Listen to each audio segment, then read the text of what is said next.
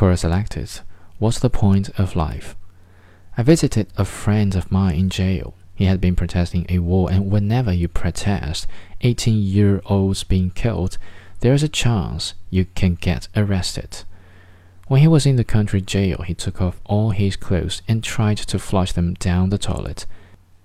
They had forgotten to give him medication for bipolar illness.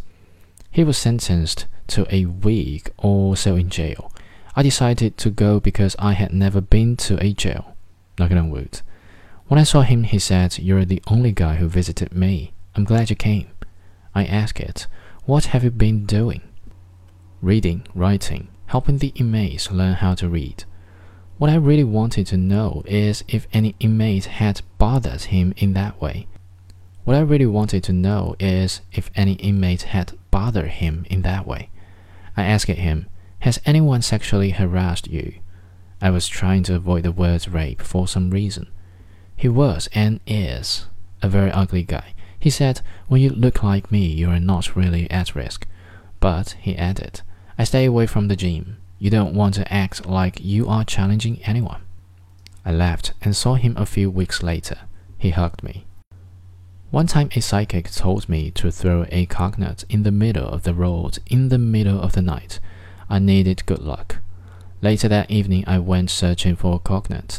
I had no idea where to get one. I went to a Thai restaurant. I figured they always had coconut curry, so maybe they would have a coconut.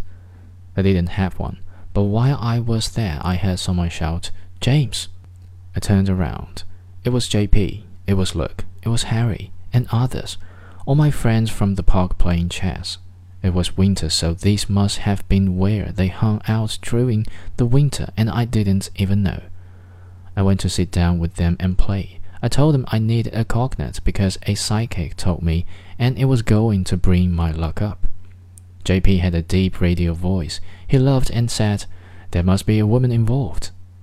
We played chess for two hours. Then I went to a grocery store and found a coconut. I went outside, and my wife and I walked all around until we found an empty corner with no cars coming in any direction. I walked into the middle of the street and smashed the coconut into smithereens. It was a very long time after that before I had any luck, good or bad. Sometimes I feel my heart flutter, like it skips a beat. I always sort of wonder what it would feel like if I had an actual heart attack. People tell me it hurts a lot, but I wonder what will go through my head. Would I have any regrets? Right now, I have no regrets. Like if I fell to the floor in pain, I would think I would not have done anything differently.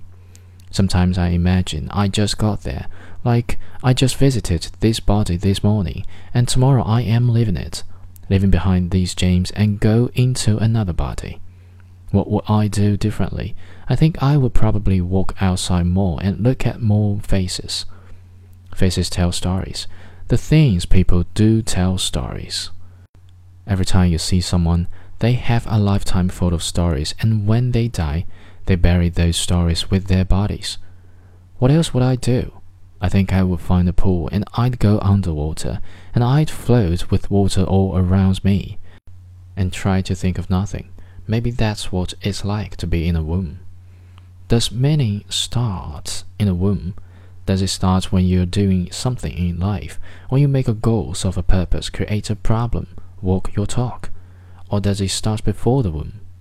When a man and a woman nine months before you were born, kissed each other and loved each other and had no idea of all the things that were about to happen to them that would change their lives forever.